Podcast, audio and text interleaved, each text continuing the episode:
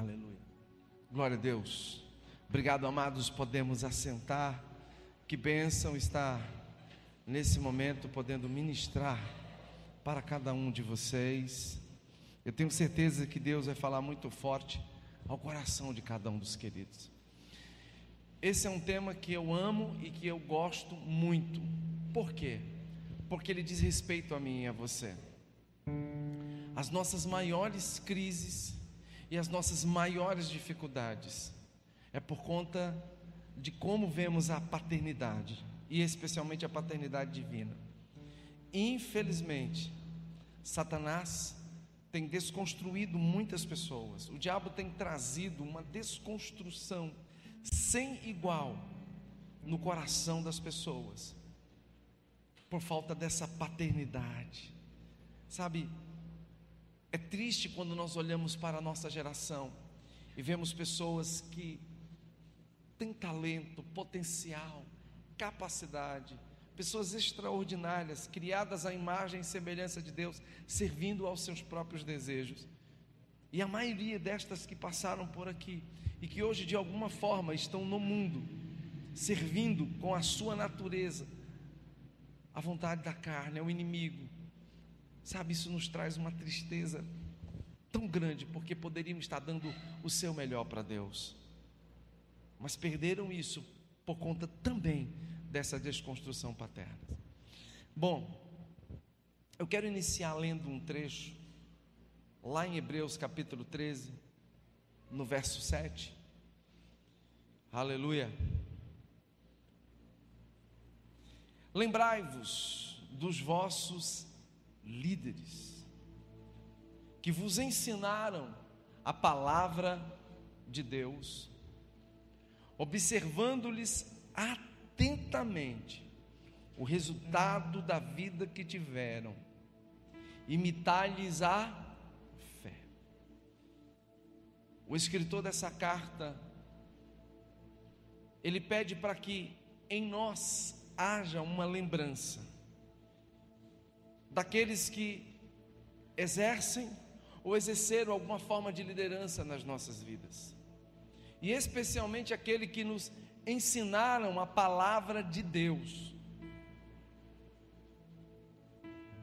Ele pede para que haja uma observância atenta da vida dessas pessoas, a forma com que elas conduziram e alguns conduzem as suas vidas eu acho interessante porque ele pede que nós possamos imitá-los. Imitá-los. Lembrai-vos dos vossos líderes, que vos ensinaram a palavra de Deus, observando-lhes atentamente o resultado da vida que tiveram, imitai-lhes a fé. É triste quando nós vemos pessoas imitando ou tentando ser parecido com gente que não tem nada, nada no espírito para oferecer-lhes. Eu me lembro de uma época onde alguns jogadores de futebol, ainda hoje existe isso, mas era mais forte alguns anos atrás. Alguns cortes de cabelos estranhos, né?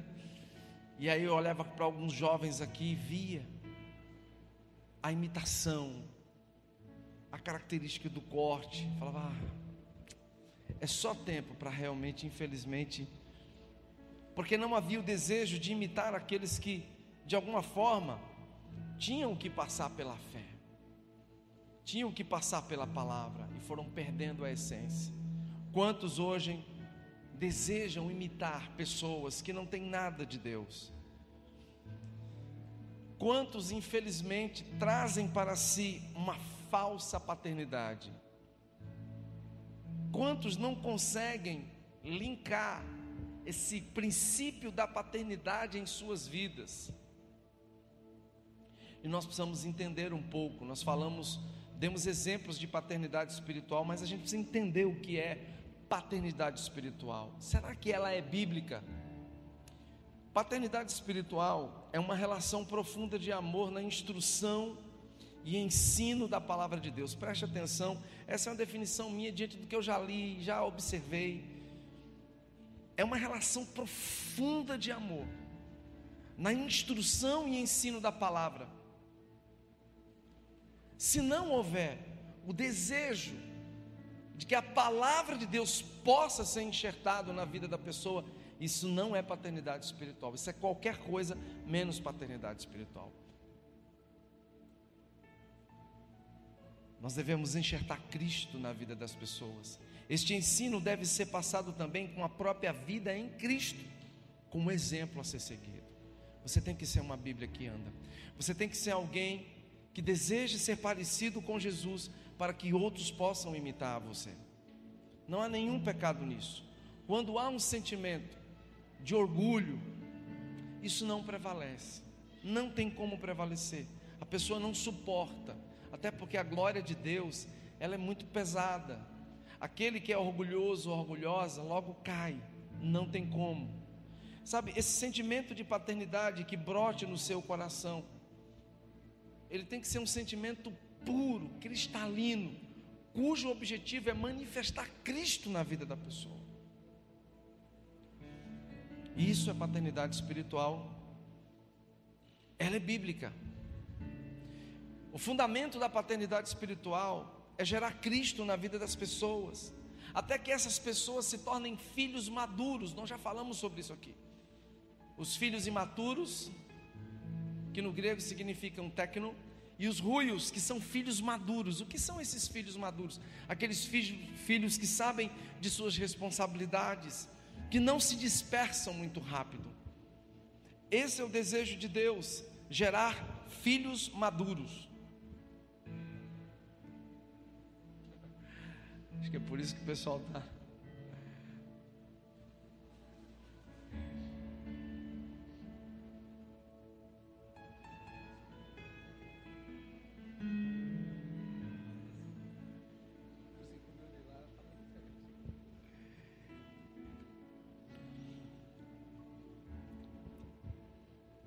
A intenção da paternidade espiritual é que as pessoas se tornem maduras. E para isso você vai ter que pagar um preço, a gente vai ver já já mais sobre isso. Para mim, o maior exemplo de paternidade espiritual bíblica no Novo Testamento, é lógico que tivemos excelentes pais espirituais, falar de Jesus,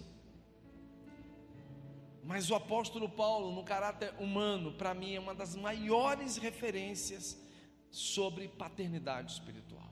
Se você quer ser alguém que saiba como cuidar das pessoas, você tem que examinar a vida do apóstolo Paulo. Você tem que, de certa forma, entender as instruções paulinas. Acuradamente você tem que observar como Paulo agia, como é que ele fazia seja homem ou mulher, moça ou rapaz. Esse cara, para mim, é uma referência bíblica no que diz respeito à paternidade espiritual.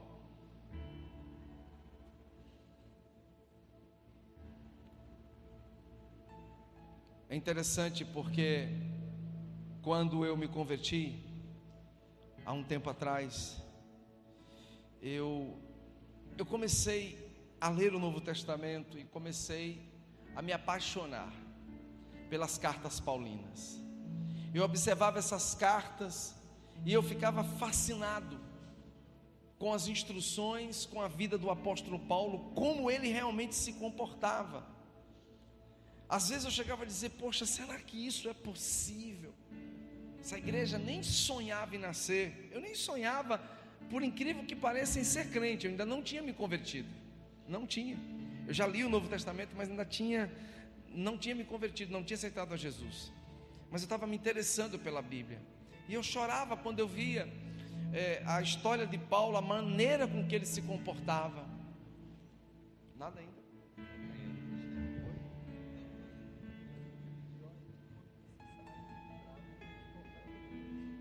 O negócio está tenso. Aleluia.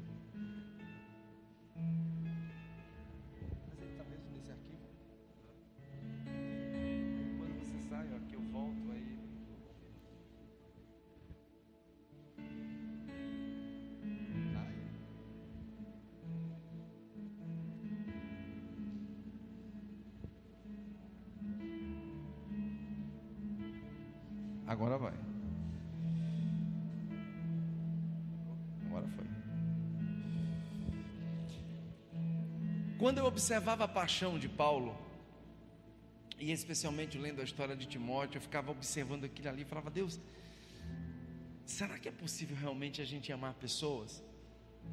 Eu nem sonhava, nem de longe, que um dia a gente ia trabalhar com discipulado. Mas, quando eu me converti e comecei a entender um pouco a Bíblia, estudar mais, aprender com meus líderes, sabe, esse sentimento e esse prazer por cuidar de pessoas foi crescendo de uma forma tão intensa no meu coração que eu não queria outra coisa a não ser realmente ser o imitador, primeiramente de Jesus, mas também de Paulo. E a forma com que Paulo, de maneira apaixonante, escreve sobre esse princípio da paternidade, ele deve inspirar você. Olha o que ele fala aqui. Ele diz assim: A Tito, meu verdadeiro filho, segundo a fé comum. Sabe, não é pecado você, o meu filho, minha filha, eu estava com alguns irmãos em Santarém há muitos anos atrás. A maioria esmagadora nem estão mais aqui. E um destes irmãos, chorando, me abraçou e disse: Pastor, eu vi uma cena agora que se eu não tivesse visto, eu nunca acreditaria nisso. Eu falei: O que foi?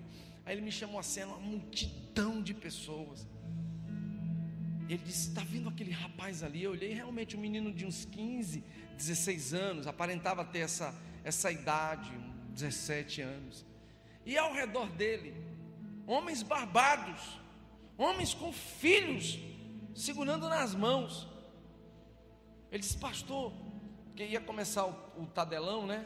Um tadelão, e eles pediram para que os discipuladores sentassem com seus discípulos. E aí aquele rapaz ficou: cadê meus filhos? Cadê meus filhos? E de repente um monte de homem barbado indo para perto dele. Ele falou: como é que pode isso? Ele sentou lá com acho que uns sete, oito irmãos. acho que alguns tinham até a idade de ser mais velho o pai dele. E aquilo impressionou o irmão.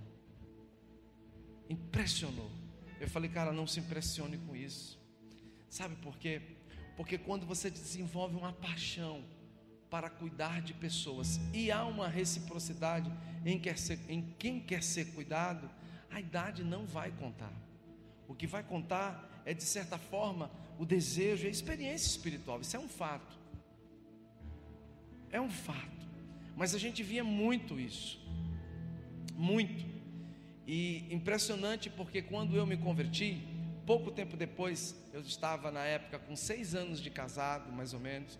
O meu pastor chegou para mim e disse assim: Olha, eu tenho uma missão para você. Eu disse: Pode falar, pastor, porque eu era pau para toda obra. Ele disse: A partir de hoje você vai cuidar dos casais da igreja. Eu tomei um susto. Disse, pastor, mas você vai cuidar dos casais. E eu falei, não, pastor, mas meu filho, você vai cuidar dos casais. E eu comecei a cuidar de pessoas que tinham idade para serem meus pais. Sabe, aquilo assim para mim era algo tão, tão sério, tão pesado. Eu não sei se o Lemuel lembra do Vava da Cremilda, você lembra, né? o irmão Vava, já um senhor de quase, ele é mais que da idade do meu pai. O Lemuel lembra dele, era um senhorzão. Era um carinho que eles tinham por mim, um respeito. Quantas vezes eu fui jantar com eles, aconselhar um casal que tinha quase 27 anos de casado. Eu só tinha seis anos. Então, se você deseja ser um pai espiritual, uma mãe espiritual, a primeira coisa que você tem que aprender é que Deus vai capacitar você para essa obra. Amém? Diga assim para o seu irmão: não se preocupe, Deus vai te levantar. Agora, não pode haver no seu coração orgulho, a vaidade, a arrogância, a empáfia.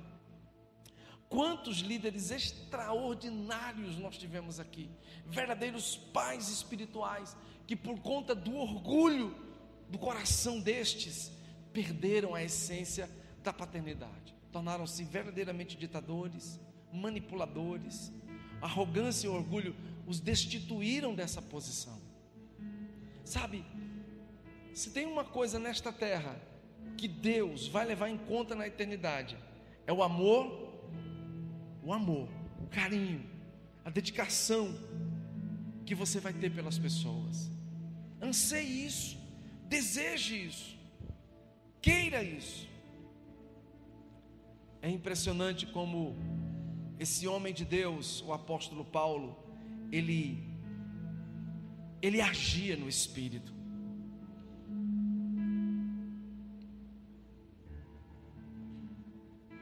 Olha o que ele fala aqui. Tem uma carta, eu não sei quantos já leram essa carta do apóstolo Paulo, Filemon. Quem já leu essa carta? É uma carta de um só capítulo, mas é enriquecedor. É extraordinário como Paulo ele discorre sobre paternidade. A maneira com que Paulo instruiu os seus filhos espirituais. Timóteo foi um deles também.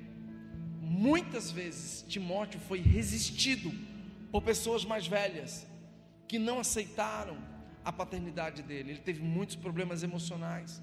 Paulo aconselhou a não não ficar triste por conta disso. Aconselhou aos mais velhos a aceitarem a instrução também de Timóteo, a não olharem para a mocidade de Timóteo, às vezes, às vezes, nós rejeitamos a paternidade espiritual porque, humanamente falando, nós começamos a colocar e a impor algumas dificuldades nessa relação. Não faça isso. Ele chega para o seu discípulo, né? E diz assim: Olha, por esta causa te deixei em Creta, para que pusesse em boa ordem as coisas que ainda restam, e de cidade em cidade estabelecesses presbíteros, como já te mandei. Aquele que for irrepreensível, marido de uma mulher que tenha filhos fiéis, que não possam ser acusados de dissoluções e que não são desobedientes. Sabe, a responsabilidade de Timóteo, assim como ele foi gerado por Paulo, também era de gerar pais espirituais. O teu chamado, meu irmão, o meu chamado, é de nós começarmos a desejar isso. Deseje cuidar de pessoas. Eu sei que muitos de vocês aqui têm sonhos extraordinários. Muitos já estão casados, outros estão querendo casar, outros vão né, buscar alguém para estabelecer uma família, mas a sua maior prioridade é cuidar de pessoas é cuidar de gente. Nessa carta de Filemon, Paulo faz uma narrativa sobre paternidade que isso me encanta de uma forma. Ele diz assim: Olha, por isso mesmo, tendo em Cristo plena liberdade para mandar que você cumpra o seu dever, prefiro fazer um apelo com base no amor. Eu, Paulo, e agora também prisioneiro de Cristo, né? apelo em favor de meu filho Onésimo. Eu acho que quem já leu sabe disso. Onésimo era um escravo de Filemon que foi preso porque roubou, roubou de Filemon e foi preso. E é impressionante, né? Como Paulo ele ele era alguém que, independente de onde ele estava, ele gerava filhos. E ele ia no curso de Deus. Se ele estava naquela prisão, tinha um propósito. Esse qual é? Já sei. Encontrei. Ele já conhecia Onésimo. E ele encontrou Onésimo lá. E lá eu, eu imagino o Onésimo abrindo o coração para Paulo. Rapaz, enquanto eu tive lá com Filemão, eu fiz uma tolice. Eu era tão bem tratado, mas infelizmente eu, eu vacilei, deixei a ganância tomar conta do meu. Paulo foi instruindo até que ele realmente reconheceu o seu erro e ele tornou-se um filho espiritual de Paulo. E Paulo disse que esse essa paternidade foi gerada enquanto ele estava preso. O que, que nós aprendemos com isso? Que não tem lugar para você gerar filhos espirituais. Muitas vezes nós questionamos a Deus, muitas vezes nós Chegamos para Deus, ah, mas está tão difícil, está tão complicado. qualquer lugar você pode gerar filhos espirituais. Em qualquer lugar você pode ser usado por Deus para abençoar pessoas. Paulo faz essa narrativa, né, a Onésimo pedindo a Filemão pedindo para que ele o aceite. Ele diz assim no verso 11: Olha, ele antes lhe era inútil. Preste atenção, por quê? Porque ele vivia de uma maneira carnal, mas agora ele é útil, tanto para você quanto para mim. Porque agora ele realmente reconheceu o real sentido da paternidade, da obediência, do princípio da honra. Ele é alguém cujo Cristo foi gerado e ele está preparado para poder manifestar também essa paternidade na vida de outros. Mas ele faz algo que mexe comigo. Mande, mando-o de volta a você. Como se fosse o quê? O meu próprio coração. Que amor é esse? Que paixão é essa pelas pessoas? A um nível de ele dizer, é como se fosse o meu próprio coração que está indo aí.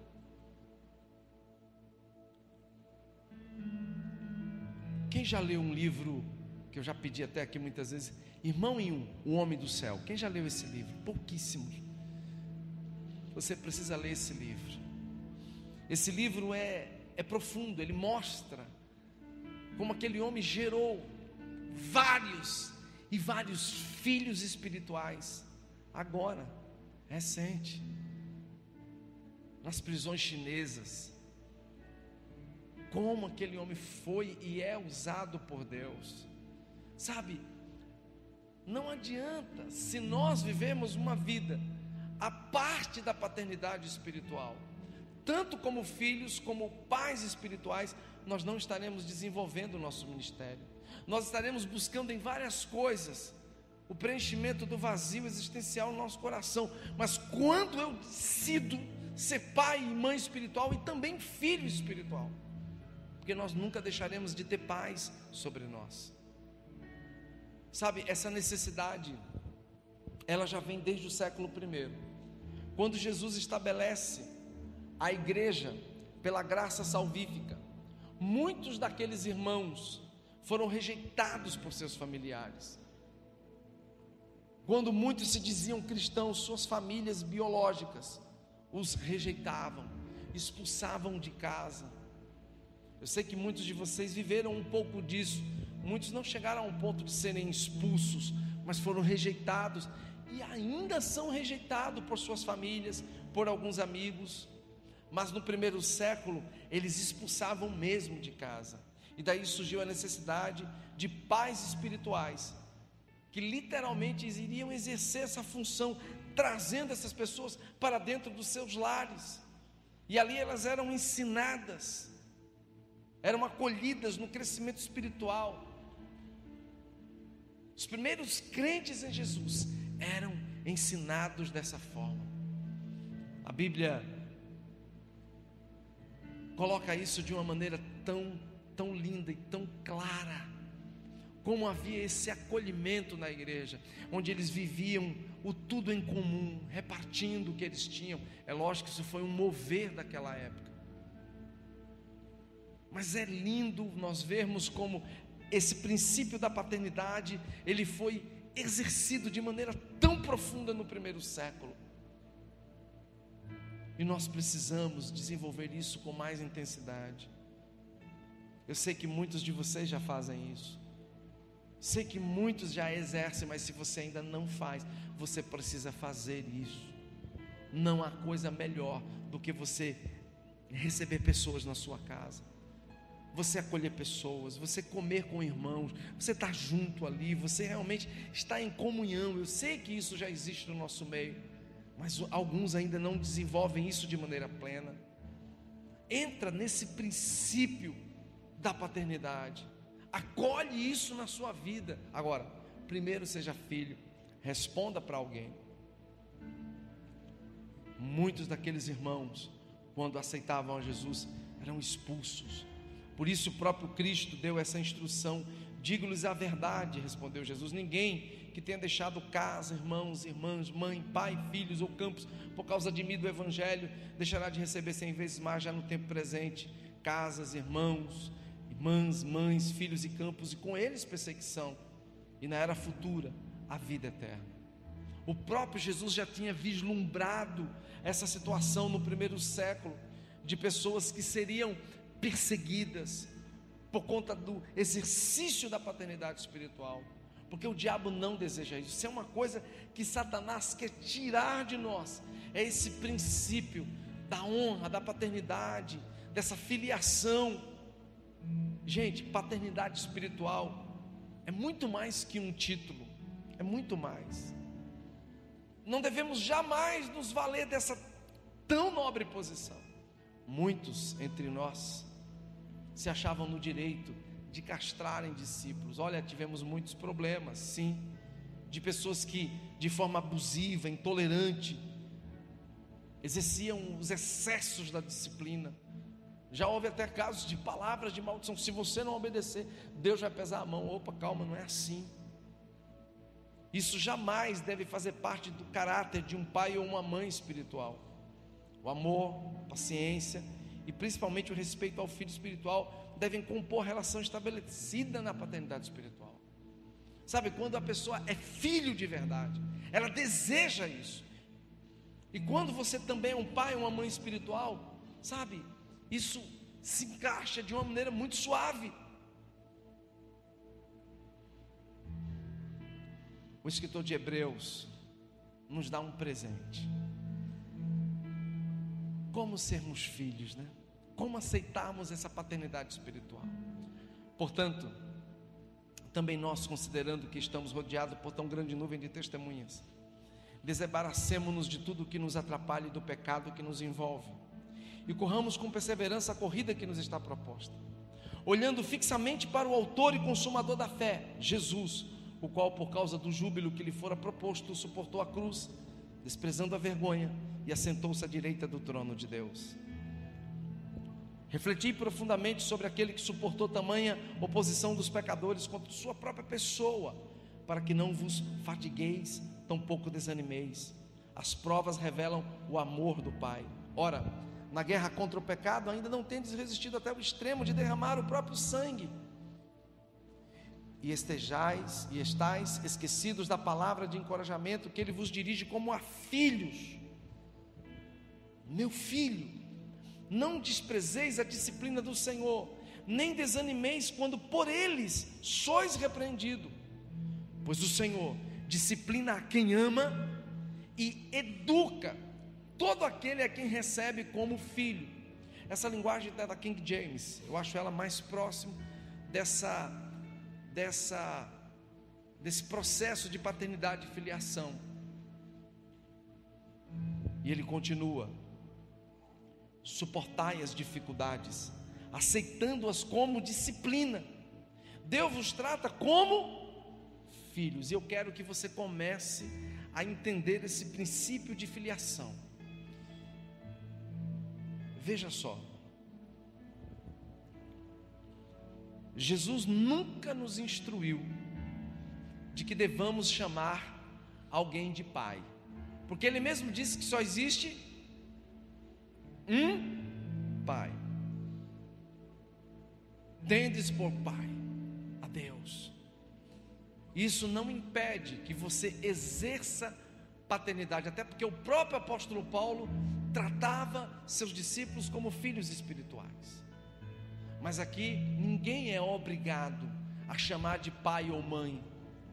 Você não tem essa obrigação. Se isso acontecer, deve ser algo espontâneo.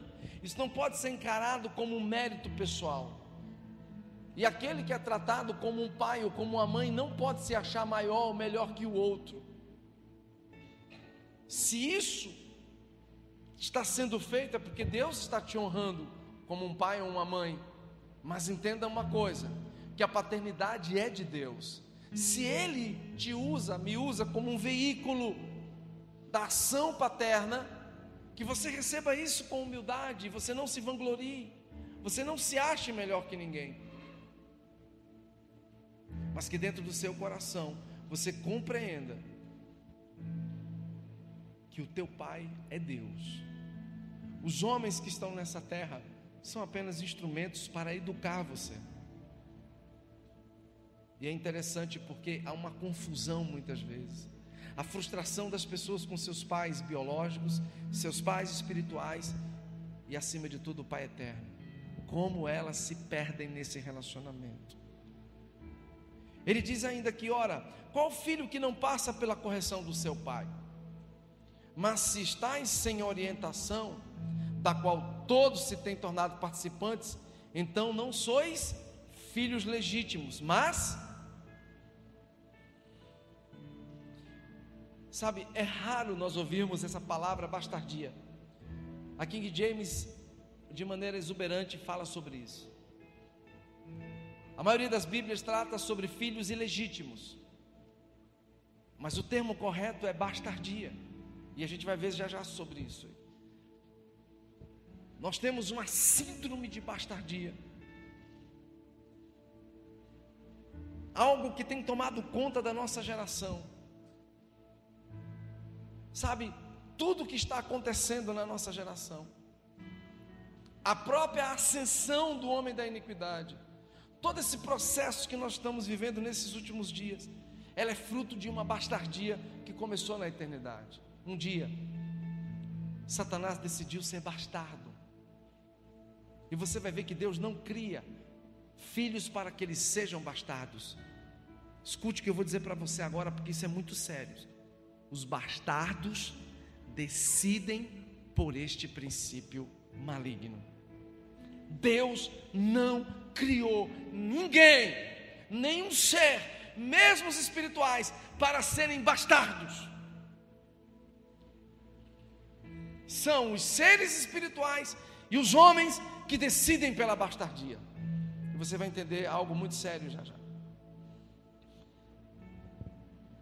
Mas a condição da bastardia é quando não há o desejo de orientação. Rapaz, a Bíblia é muito espiritual, meus irmãos queridos, meus amigos. Ele diz: da qual todos têm tornado participantes. Mas ele diz que se não houver orientação, se não houver, da qual todos devem ser participantes, então não são filhos legítimos,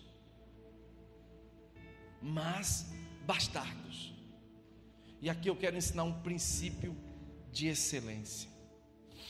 Eu não conheço a maioria dos pais de vocês. Aliás, alguns de vocês nem os pais conhecem e nem se relacionam. Eu sei que alguns travaram nesse quesito relação paterna. Alguns já perderam pais. Mas entenda uma coisa: eu vou lançar sobre você. Eu vou colocar agora sobre você. O maior princípio existente, eu posso fazer assim no universo, que você possa receber para ser abençoado. Olha só, quem quer ser muito abençoado? Sério, vou te ensinar um princípio que valeu na minha vida. Mesmo antes de ser pastor, já não, era, não era nem pastor aqui, isso tem mais de 25, 26 anos. Era um pastor novo. Deus me ensinou um princípio extraordinário. Eu me lembro nitidamente, eu estava orando com a minha esposa, até falei sobre isso aqui já. E Deus falou para mim: Eu preciso que você vá até os seus pais e peça perdão para eles por tudo que você fez de errado. Gente, ninguém nunca tinha ministrado para mim nada de caminho de volta, que eu vou falar já já. Ninguém nunca, nenhum pastor. Ninguém nunca me pediu isso. Eu orando, foi claro o sentimento no meu coração.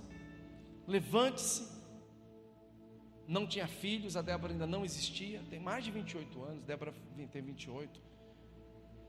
E aí eu peguei minha esposa, meu pai era um homem que na época bebia muito. Pensa num homem troncho. Minha mãe nem se fala, ainda endemoniada de todo tipo. Peguei minha mulher e falei, bem, Deus, eu não tinha nem carro na época. Deus está pedindo para que a gente vá na casa dos meus pais. Disse, vamos embora. E fomos. Quando eu me casei, eu morei no Farol por três anos.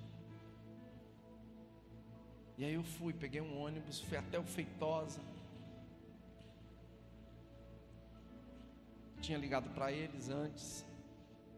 E quando eu cheguei lá, eles me esperando, não sabiam o que era. Ele sentado assim no sofá, mas a minha mãe, eu peguei a mão da minha esposa, eu me ajoelhei. Se fosse hoje, eu tinha levado a, tinha, tinha levado a bacia, tinha pedido uma bacia. Mas eu me ajoelhei. Ninguém me pediu isso, mas Deus me pediu.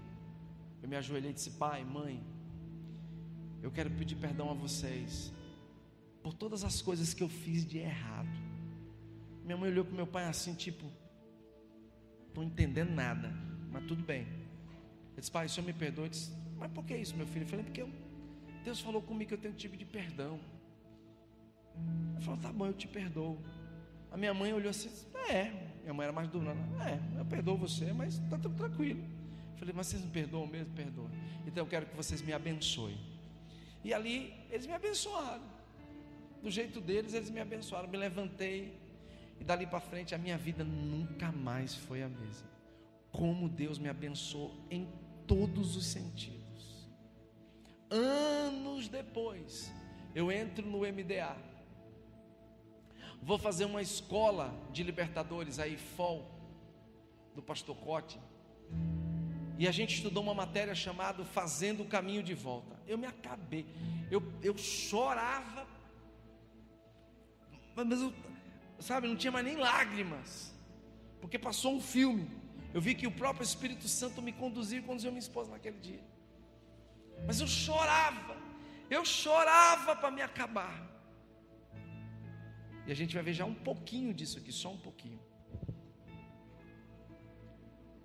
Escute, não aceite a bastardia. Perdoe, por mais monstro que tenha sido o teu pai. Deu para compreender? Deu para compreender? Perdoa, por mais terrível que ele tenha sido.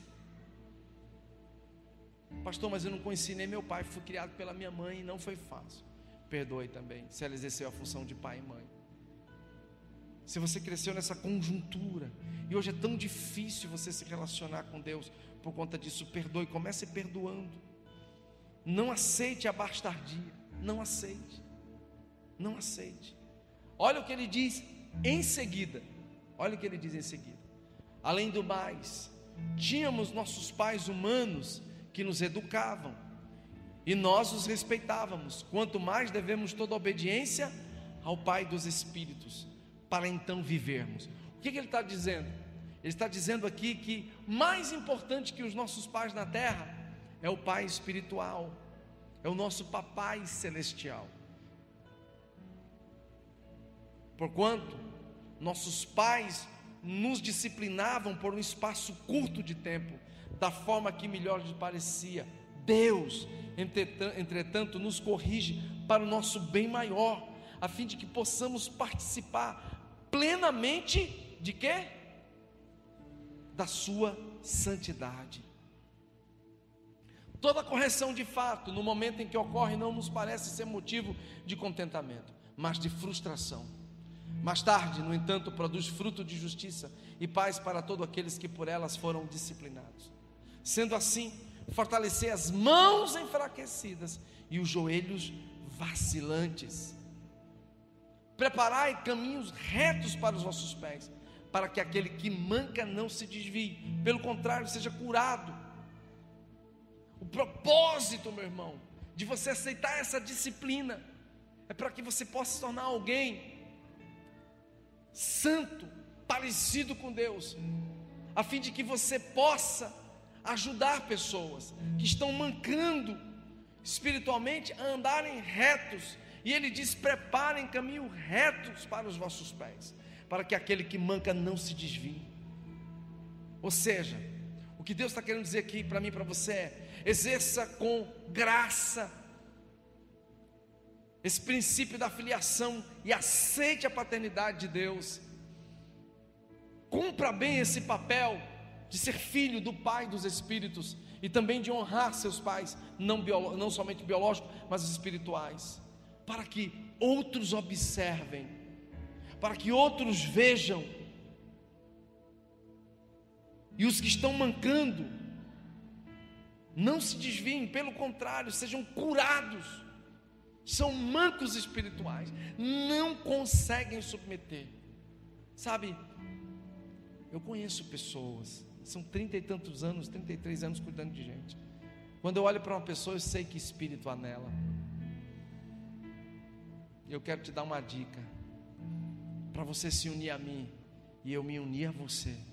Você tem que ser alguém que aceite a filiação e paternidade. Senão a gente não caminha junto, não tem como. Eu posso até cuidar de você como um pastor bem longe, mas se você me quer perto de você, eu tenho que sentir esse cheiro em você de paternidade, de filiação, de desejo de ser cuidado. Isso me atrai. Sabe, eu amo pessoas que amam isso. O pastor Eibe, ele fala uma coisa assim: Eu sei quando alguém é honroso e frutífero, é a forma com que eles me tratam. Quando eu olho para eles e vejo como eles abrem o coração, eu digo: Esse vai ser um excelente filho. Esse vai ser um excelente pai, perdão, porque ele é um excelente filho. O pastor Eibe fala muito disso, e é verdade. Sabe, às vezes as pessoas olham para mim e dizem assim: será que o pastor Manassés tem predileção? Não tenho. Eu tenho vários discípulos extraordinários. Vários, vários, vários. Deus me deu discípulos extraordinários. Os dois principais, que é o pastor Sérgio. Não, o principal é o Daniel, né? Amém? É o meu discípulo número um. Depois vem o pastor Sérgio o pastor Boaz. São extraordinários. E aí vem toda essa turma boa que Deus tem me dado. Filhos espirituais, que são pais espirituais. Mas mesmo entre eles, eu observo, eu observo o coração de cada um. E não é questão de predileção, ainda que alguns achem, pastor, acho que gosta mais de ficar com aquele discípulo. Não é isso. É porque, na verdade, a gente faz igual Jesus. A Bíblia diz que Jesus tinha quantos discípulos? Dos doze ele tinha três mais próximos. E dos três ele tinha um. Gente, é natural isso. Às vezes a pessoa né, é, quer a mesma pegada que eu dou para o Kleber. Mas, se você sentar com o Kleber, dizer, Kleber, como é que o pastor às vezes te disciplina? Aí ele vai dizer para você: a minha pergunta para você é: será que você vai querer a mesma disciplina? Eu tenho toda a liberdade, às vezes eu ajo errado. Como uma vez aqui na frente de alguns irmãos, eu falei: você está errado. Ele parou assim, ficou meio que.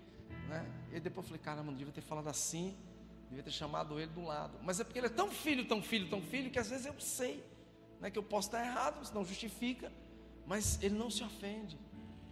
Já houve um tempo em que, infelizmente, o espírito da bastardia estava na vida dele. Acho que já contou isso para vocês. Ele foi muito desonroso. Ele falou: Ah, você quer ser bastardo? Vai levar na cabeça, neném. E levou. Graças a Deus, a ficha caiu. E ele me reconheceu. Sabe? Entende uma coisa, independente de você ser meu discípulo ou não, eu caminho debaixo de princípios e não negocio esses princípios não é questão de predileção, não é, é questão de eu olhar e sentir o cheiro da filiação, da paternidade também. Tem gente que quer ser pai de todo jeito, mas não quer ser filho. Não quer ser filho, não quer ser filha teve uma relação torta com o pai biológico, vem para a igreja, tem uma relação até, depois vai endoidando, porque ah, vai, sabe, algumas coisas nele ou nela não, não permitem morrer, e muitas vezes há uma desonra, há uma desonra. Gente, é tudo muito espiritual, não pode ser nada forçado, nada pode ser forçado nesse aspecto. de maneira clássica. Ele diz: esforçai-vos para viver em paz com todas as pessoas e em santificação, sem a qual ninguém verá o Senhor. Sabe, se somos filhos legítimos, aceitaremos a correção e a disciplina com amor.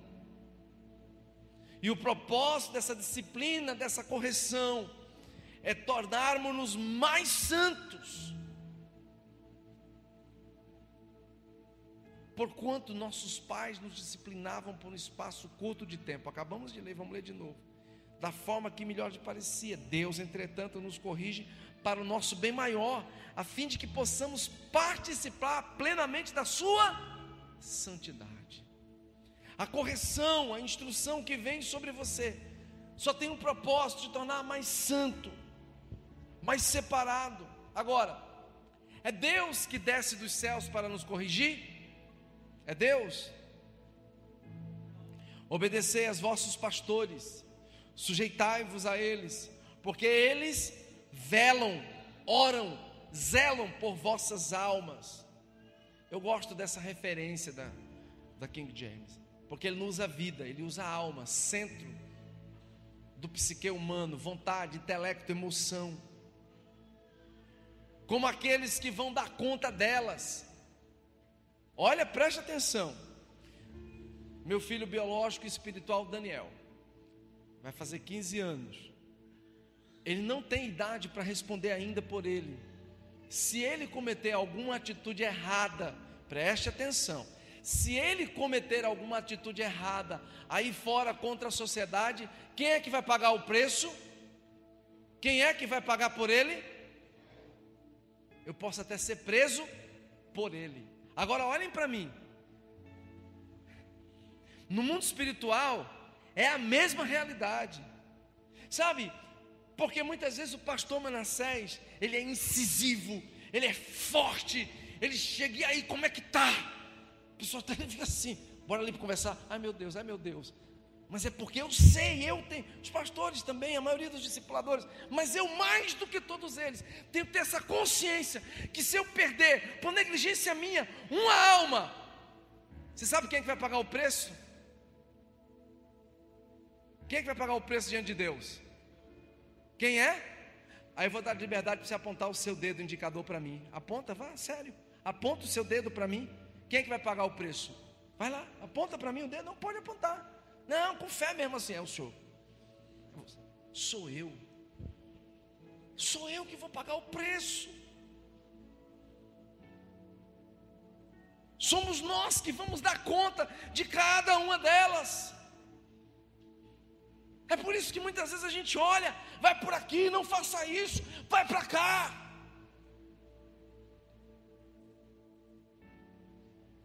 Paternidade espiritual é sim uma realidade bíblica dentro de um princípio onde você vai gerar Cristo na vida do outro. Não é gerar você. Você não vai gerar um protótipo. Esse tipo de proselitismo não rola. É ruim, não é saudável. A pessoa ela pode até ter os teus trejeitos, ela pode ter até a sua maneira de ser, ela pode até falar, andar, ser parecido com você. Né? Meu filho Daniel, cada período que ele vai crescendo, vai ficando mais parecido comigo. Sem contar que está usando a minha roupa, de vez em quando, misericórdia. Um dia desse ele estava ali, foi o Lemuel, não foi? Pensou que era eu. O pastor, ai não, é o Daniel porque vai tomando a forma característica. A mesma coisa acontece quando você deseja ser parecido. Eu recebi a característica espiritual de vários pastores. Se você conhecesse o meu primeiro pai espiritual, sabe de onde eu dei esse cacuete? Ele fazia a mesma coisa, ele usava óculos e fazia assim. Eu tive que usar óculos logo cedo, fiz a mesma coisa, aí não saiu mais. Não saiu mais. Esse aspecto de guerra espiritual. Depois você vai na internet e procura lá, apóstolo César Augusto. Procura lá. Procura ver uma pregação dele, depois você vai dizer, agora eu entendo porque é que o pastor é daquele jeito. Tinha gente, rapaz, você prega igual o apóstolo César. A mesma coisa, a mesma, até a forma de fazer assim com a mão porque era o meu estilo. Né? Eu surfava e no espiritual eu amava aquilo. Você pode até ter essa característica. Você pode herdar de algumas pessoas. Você pode. Quando eu vi o pastor Ibe a primeira vez, rapaz, eu quero ser apaixonado por almas como esse homem. Não é fácil, porque essa daí é madeira. Mas eu quero, Senhor, essa paixão, esse zelo. Desde, gente, desde ontem que eu não paro, é aconselhamento. Hoje foi o dia inteiro. Desde ontem, aconselhando, aconselhando. Hoje saí daqui dez e pouco, cheguei em casa, praticamente só peguei a mulher, fui para casa de um casal, eu cheguei, era quase quatro e meia, cinco horas da tarde. Muito cansado, porque fiz o jejum, botei as perninhas para cima, ali no, já para vir para cá. Mas pergunta se, se isso me fadiga. Pelo contrário, eu poderia ficar aqui até meia-noite falando para vocês. Porque eu amo esse princípio de paternidade. Isso é o que está no meu coração, isso é o que queima. Agora, se tem uma coisa que entristece o coração de um pai espiritual, é quando os filhos desejam a bastardia. É quando não querem ser filhos legítimos, mas bastardos. Eu disse aqui no começo: Deus não criou filhos ou seres espirituais para bastardias. Filhos ilegítimos são bastardos por decidirem viver assim. O Kleber poderia viver desse jeito. Qualquer dia desse, chama o irmão Juliano para conversar com ele. Você que é homem, pede para ele dar o testemunho dele, de como foi a vida dele. Pede, pergunta para ele se foi fácil ele chegar até aqui. E pergunta se é fácil ele permanecer. Pergunta o preço que ele paga para matar a natureza dele todo santo dia. Pergunta. Senta com ele.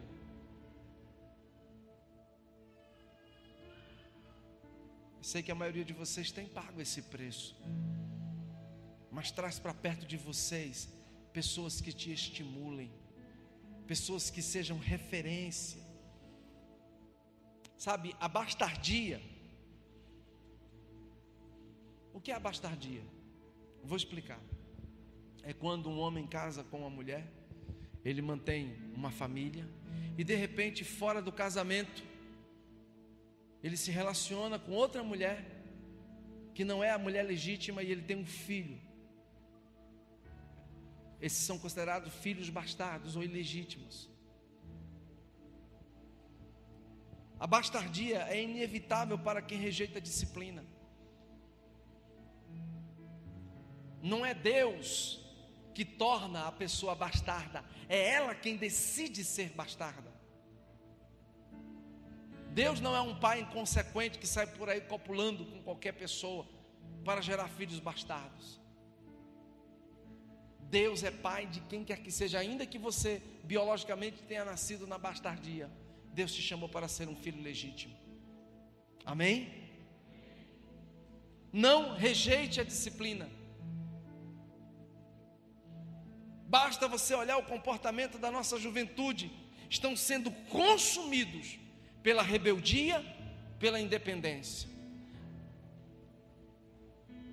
Eu fico impressionado com alguns estilos de pessoas. Mas a forma rebelde, a maneira de ser, a postura, a conduta não permitem que realmente se submetam. Se você quer ser um filho legítimo, procure paternidade.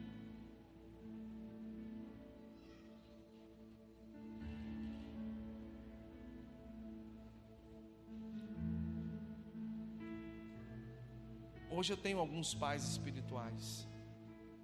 Mas eu tenho um pai específico que se eu ligar agora para ele, tiver algum problema, ele vai me atender. Os momentos mais difíceis da minha vida, eu liguei e falou: venha para cá. Ele é um porto seguro na minha vida. Eu posso contar com esse pai espiritual. Eu não sou diferente de nenhum de vocês. Às vezes bate a tristeza, a revolta com algumas coisas, alguns sentimentos errados, tortos. O diabo vai se aproximando, a gente vai dando aquele espaçozinho. Aí na hora eu já sei. Quando não está dando para eu segurar, eu pá. E ali eu me derramo, abro meu coração, ora por mim, me abençoa. Eu sou muito grato por ele. Não fique sozinho ou sozinha. Não fique só. Pessoas solitárias é alvo fácil para o diabo. A Bíblia diz que um cordão de três dobras não se rompe facilmente. Deus não gerou filhos bastardos. Ainda que você tenha vivido um dilema deste, eles decidem viver desta forma. Eu vi um grande homem de Deus, Stephanie, falar uma verdade que eu nunca tinha atentado para isso. Nunca tinha atentado para isso. Porque quando a gente fala de um Deus de amor, a gente fica perguntando: poxa, como é que Deus, como Pai, vai de certa forma é, lançar ou permitir que as pessoas que pecaram, que viveram uma vida dissoluta, vão para o inferno? Essa corrente ou essa teoria universalista diz que no frigir dos ovos todo mundo, até o diabo, vai ser salvo. Mentira. Mas a melhor analogia que eu achei para o julgamento da ira divina foi este: é que o pecador, o bastardo, ele vai ser acusado ou levado ao inferno. Escute isso. Não é por causa dos seus pecados, porque tem alguém aqui que não é pecador? A Bíblia diz que todos nós somos pecadores. Agora, o que é que nos distingue dos outros pecadores lá fora? Hum? A decisão de obedecer a Deus perfeitamente, de viver debaixo dos princípios da lei. Então, quando você decide e você reconhece que você é pecador, automaticamente Deus diz: opa, esse aqui é meu. O que está bebendo, se prostituindo e sei lá mais o que, hum, não tem nada com ele, porque ele não quer nada comigo. Eu não tenho como me relacionar. Não é porque não quer, é porque ele não quer. Então as pessoas serão julgadas ao inferno. Não é por causa dos seus pecados. Como assim, pastor? Elas serão julgadas e irão para o inferno por conta própria, porque rejeitaram a salvação, rejeitaram a remissão de pecados, rejeitaram o sangue de Jesus. Elas decidiram por conta própria. Por isso que Deus é bem resolvido nesse aspecto. Há uma rejeição de ser salvo. Há uma rejeição de fazer o que é correto. Deus não gera filhos bastardos, eles decidem viver desta forma. Todo mundo aqui conhece a história do pródigo. Quando Jesus conta essa parábola, e todos aqui somos pródigos, todos aqui um dia fomos pródigos. Do nada, o cara chega para o pai e diz: Pai, eu quero a minha herança. É interessante o que eu vou dizer para você. Ele já tinha uma maioridade, mas aquele tipo de herança que ele pediu só poderia ser dada a ele se o pai viesse a morrer. E eu tenho que contar isso pela ótica judaica, não posso contar isso pela ótica é, é, é, é, ocidental, mas pela ótica de um judeu oriental. Escute isso. Quando um judeu, um pai, gera filhos e aqueles filhos vão crescendo, é passado para eles que a riqueza, a riqueza da família, a riqueza dele é a riqueza da família e vice-versa. É muito comum isso, até haver uma distribuição é, de valores na morte do pai, no testamento do pai.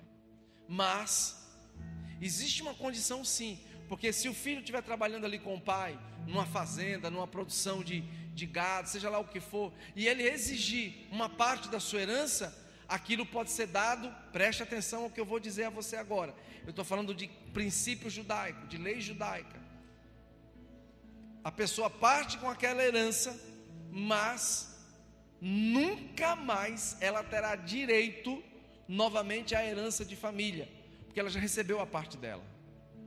E mais ainda, dentro do princípio judaico, se você recebe aquela herança e você multiplica ela, Se um dia você voltar e quiser estar novamente encaixado naquela família, você no mínimo tem que voltar com o que você levou. No mínimo. E se você voltar com mais, é que você vai ser honrado. Mas o pai do pródigo sabia que o que ele queria não era multiplicar os recursos que lhe foi dado, ele queria era gastar de maneira absoluta. E tem gente que é assim, recebe o dom da vida, Deus até se expressa para ele ou para ela, mas ele não quer saber, ele quer realmente curtir, quer gastar a vida dele do jeito que ele acha que tem que ser mesmo. E você sabia que muitos estão dentro da casa de Deus, mas são verdadeiros pródigos ainda? Ainda não se firmaram, não tiveram consciência de que são filhos amados e legítimos, mas querem viver uma bastardia, querem viver fora do propósito, querem viver para si. Deus não tem compromisso com filhos bastardos. Ou com gente que quer ser bastarda. Filho ilegítimo. Mas tudo bem, o pai entrega para o menino, você já sabe a conversa. Agora, tem um outro princípio. Dentro dessa parábola que você precisa entender. Se o cara gastasse tudo o que ele recebeu da sua herança, da parte da sua herança, e ele decidisse voltar, olha para cá, estou terminando. E ele decidisse voltar ele poderia ser aceito, sabia? Mas agora ele não seria reconhecido mais como um membro da família, embora ele fosse sangue. Para que ele não padecesse, para que ele não morresse de fome, para que ele não vivesse na miséria míngua, ele poderia voltar sendo filho, ele teria que entrar na condição de empregado, de escravo, de servo. Essa era a lei, essa era a lei judaica. Aí o cara, sabendo disso tudo, vai, gasta da forma com que ele quis. E aí, depois de muito tempo, a ficha cai e ele viu que ia realmente padecer. E amém, porque ele reconheceu. E é isso que você tem que falar para as pessoas, e é isso que você tem que viver todo dia. Todo dia você tem que levantar com essa mentalidade de pródigo para fazer o caminho de volta. Preste atenção que eu estou dizendo para você. É uma mentalidade de pródigo retornando, não é de pródigo indo. Porque todos os dias a nossa natureza pródiga, que quer viver longe de Deus, ela tem que ser sepultada. E todos os dias você tem que entrar como um pródigo diante de Deus, dizendo que vai retornar, não vai aceitar a sua natureza impor a forma com que você vai se comportar. Você não vai deixar que a sua natureza te leve para comer comida de porco. Aí o pródigo diz assim: Foi quando caindo em si, falou consigo mesmo, Lucas 15, 17. Quantos empregados de meu pai têm comida com fartura e eu aqui morrendo de fome? Levantar-me-ei. Tomarei o quê? Nunca mais esqueça disso. Vou fazer o caminho de volta para meu. Gente, você pode aplaudir o Senhor por isso?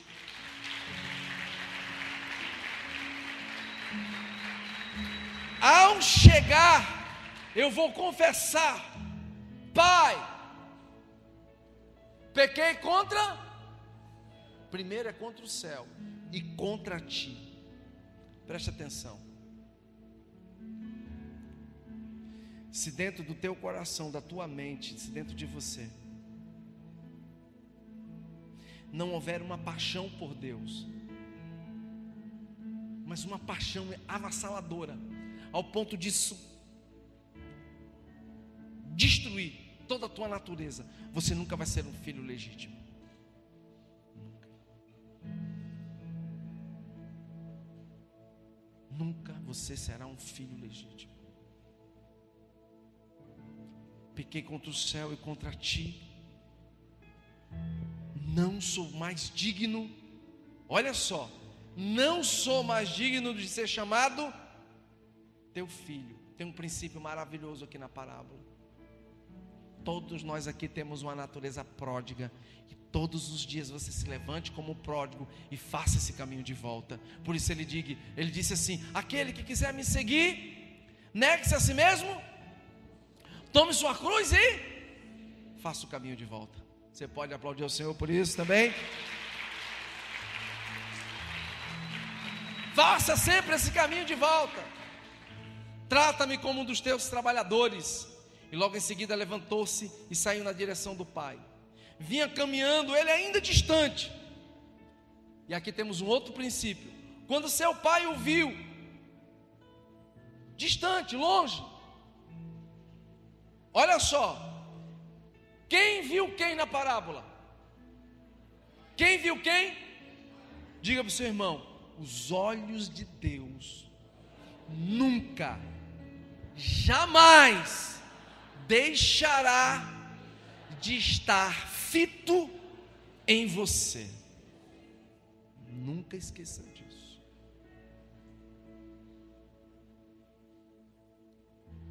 Eu vou contar uma história de arrepiar. Não sei quem já ouviu. Pastor José Gonçalves contou essa história camarada muito usado, muito usado na igreja, um menino precioso. Foi verdade isso, Stefano. Verdade, mano. Olha só. Cara,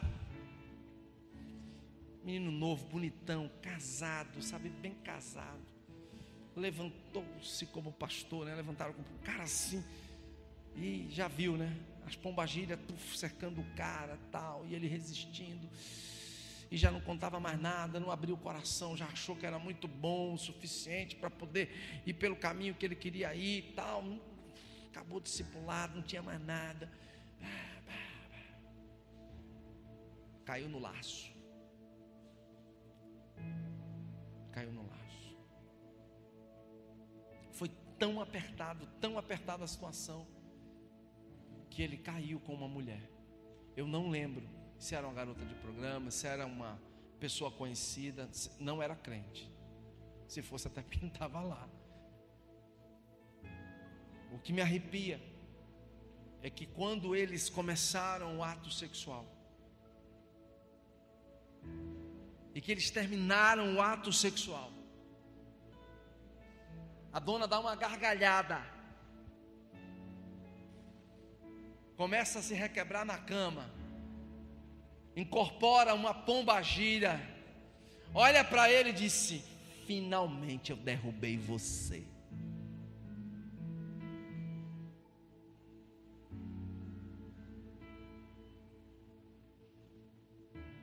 É de arrepiar um negócio desse. É de arrepiar. Não fique sozinho. Não queira vencer sozinho ou sozinha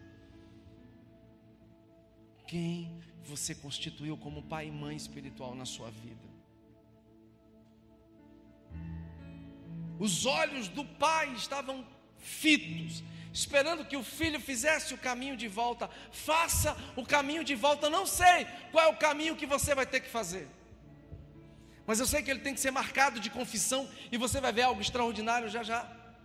Sei que é muita informação, mas depois eu vou deixar disponível aqui para vocês usufruírem disso aqui. Aqui tem um princípio.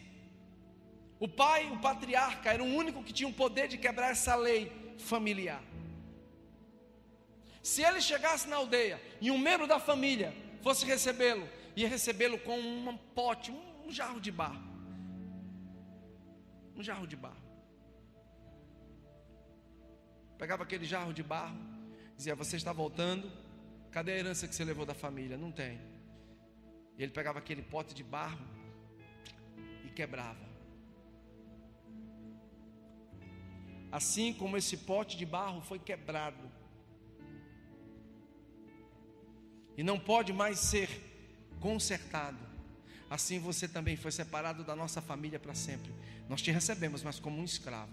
Acabou, ninguém poderia fazer mais nada. Só quem poderia fazer isso, ou só quem poderia quebrar isso, era o patriarca, o pai. E olha que coisa interessante está ali. Vinha caminhando ele ainda distante quando seu pai o viu. E pleno de quê? Que foi que ele fez? Correu. Hoje nem tanto, né? A galera usa bermuda. Esse menino ora demais, joelho para rasgado, olha o joelho aí. Só ora demais, o joelho tudo exposto aí. Mas o judeu, ele usava uns vestidos que cobriam até os tornozelos. Era vergonhoso a pessoa mostrar as pernas para o judeu. E um velho, como é que aquele cara ia correr de vestido? Não tinha como. Ele pega o vestido, levanta, se expõe ao ridículo para correr ao encontro do filho e liberar o filho dessa sentença maldita. Por isso ele tem que correr e ele tem que ir ao encontro do filho. Porque se alguém vê primeiro um filho e lança essa sentença, nunca mais, nunca mais.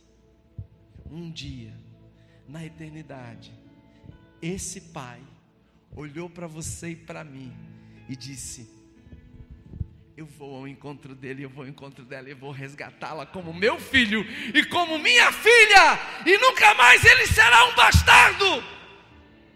Você recebe isso? Você pode aplaudir ao Senhor por isso. Você não é mais um bastardo. Não viva mais como bastardo. Quando ele corre ao encontro e abraça, ele o beija. E é lindo, né? O que eu gosto é disso aqui também. Porque não foi uma conversão meia boca. Filho declara: Pai, pequei contra o céu, contra ti. Não sou mais digno de ser chamado teu filho. Entretanto, o pai ordenou o seu céu. Não dá nem ouvido, eu quero lá saber, menino. Eu só sei que você mudou, eu só sei que seu pensamento é outro. Você mudou, você fez o caminho de volta, você fez o metanoia. Tragam então melhor roupa, vista-o com distinção, ponde-lhe o anel de autoridade e as sandálias de filho. Era uma sandália especial, estava guardada. Isso é proteção. Diga para o seu irmão assim: para onde você for, o Senhor vai amparar você, porque está escrito Bem-aventurado são os pés dos anunciadores da palavra de Deus.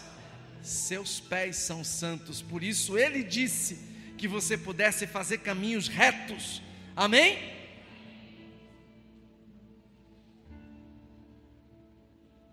Traga depressa a melhor roupa.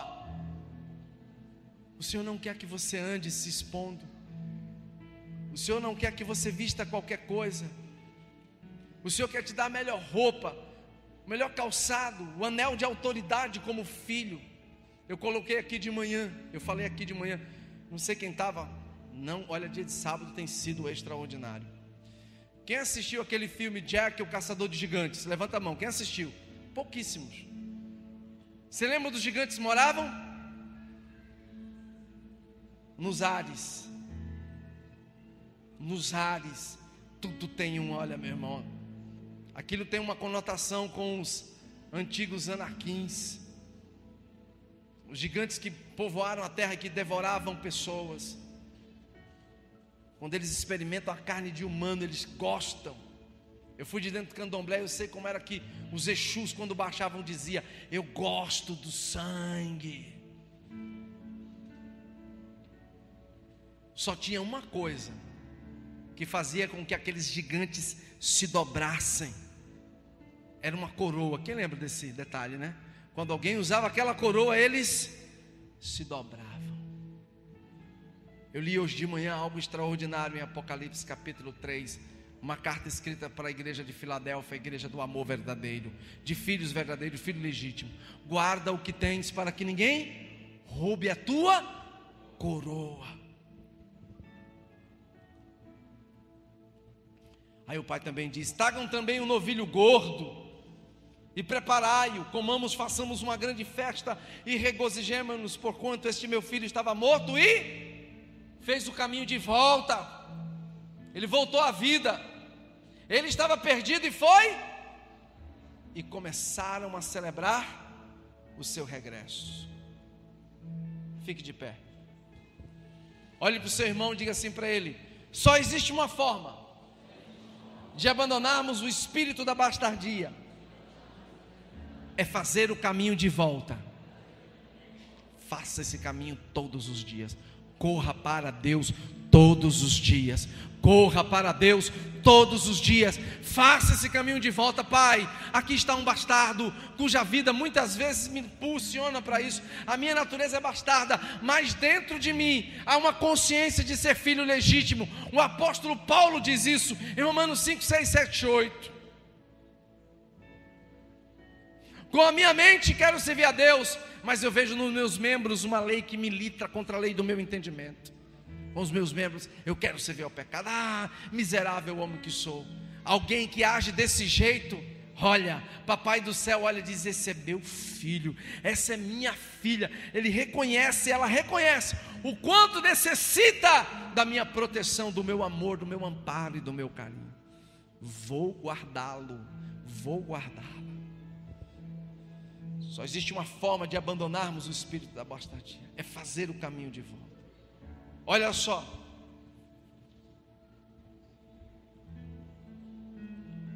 O primeiro livro fala da queda do homem.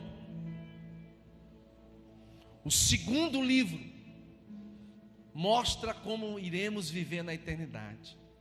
E ele nos dá uma dica extraordinária. Lembra-te, pois, de onde? Onde foi que eu errei?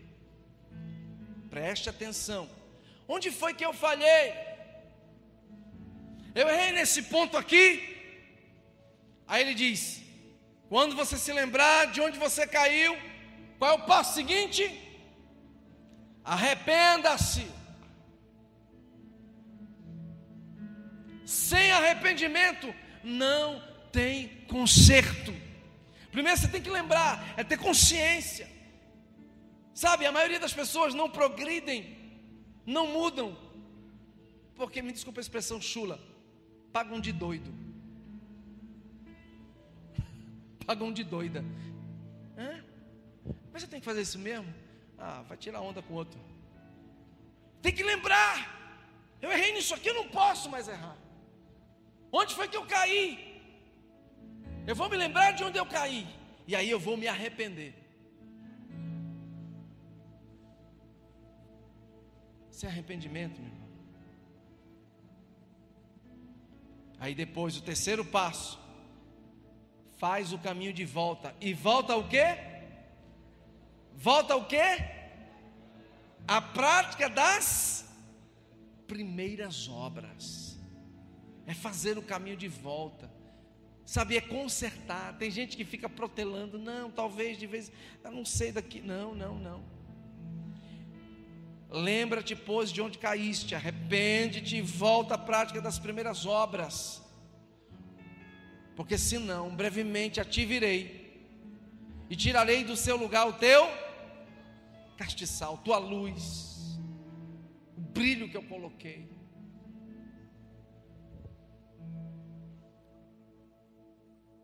Daqui a algumas semanas eu vou pregar uma palavra muito pesada mas pensa, eu acho que vai ser a palavra mais pesada que eu já preguei nessa igreja até hoje. Pastor, mais ainda. A ira de Deus está caindo sobre a terra. Vai ser o tema dela e você vai entender por quê. Há muitos anos, muitos anos, há quase 19, 20 anos atrás, eu queria entender o que era o inferno. Eu fiquei obcecado Eu fiquei obcecado, Tiago. Eu disse: Eu quero entender o que é o inferno. E aí, um grande rabino, Rabino Shemai, um cara de uma cultura extraordinária.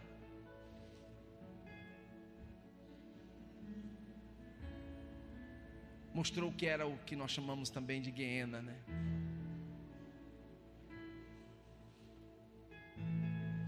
E aquilo para mim foi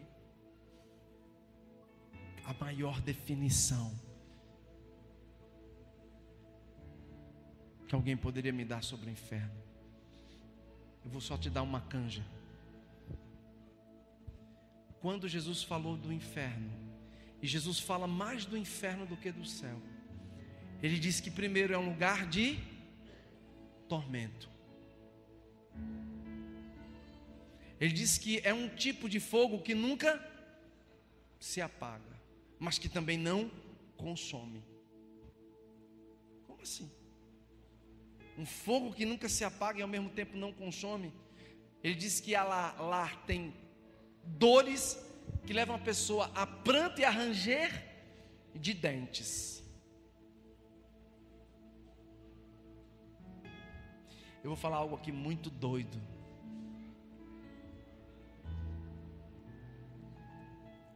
Quando Deus criou a terra,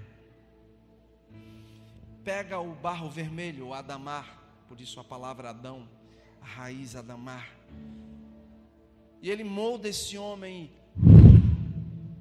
sopra o que, é, o que nós chamamos de espírito de vida, tornando alma vivente ou vivificante.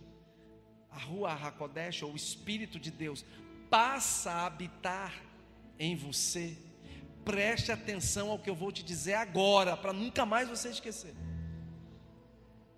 Se você pegar o pior malandro, doido, estuprador, pedófilo, matador, o cara matou mil, dois mil, três mil. Tiago, você sabe por que, que ele ainda continua fazendo isso? Porque dentro dele ainda há o Espírito de Deus. Como assim, pastor? Há uma essência do Espírito de Deus. É? É. Mesmo pior matador, olhando por esse prisma, ele é a imagem e semelhança do Deus Altíssimo. Embora ele não cumpra os atributos, os princípios e a, as leis divinas, mas dentro dele há uma centelha divina. Ele tem o espírito dele que é de Deus. Deixa eu corrigir, né? O espírito que está nele pertence a quem? A Deus.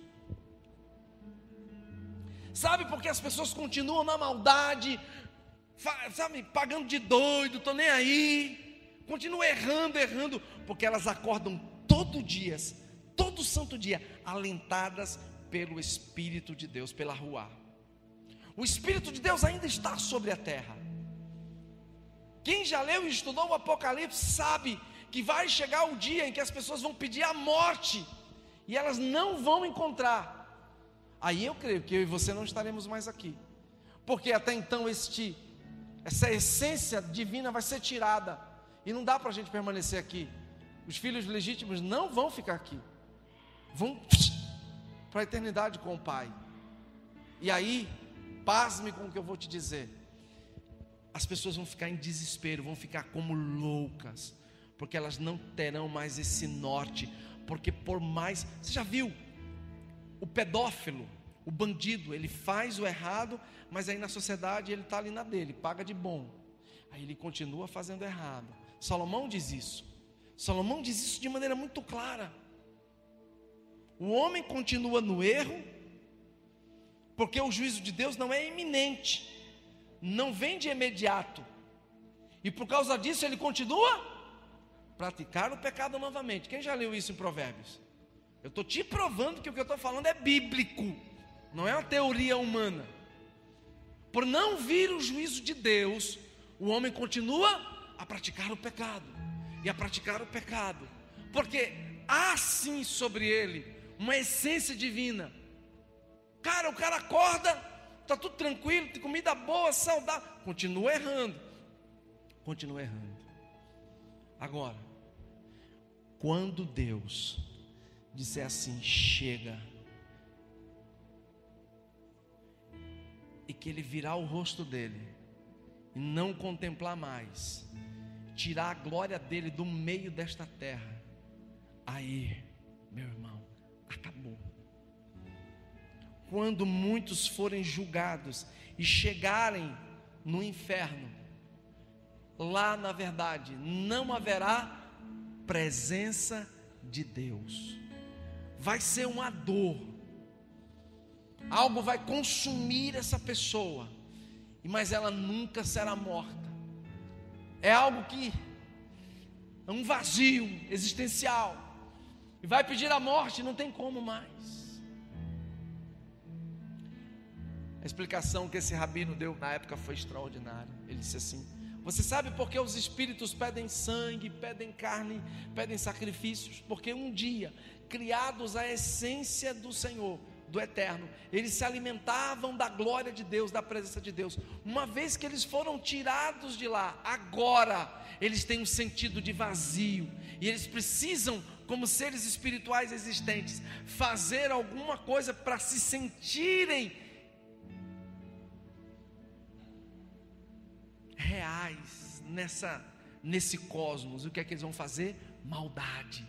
É o pó da terra, vão se alimentar do pó da terra, vão comer do pó da terra, vão estar fazendo o que é mal.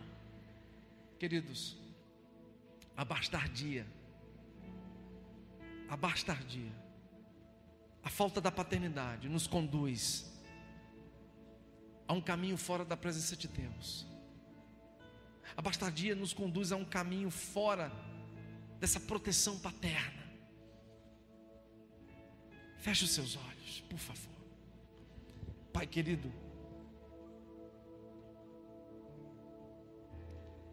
eu sei que muitos de nós aqui tivemos sérios problemas de paternidade. Muitos de nós vivemos crises existenciais, dores na alma. Oh, meu Deus. Sei que muitos até hoje ainda brigam com a dor que há na sua alma. Mas nessa noite, alivie essa dor, arranque essa dor.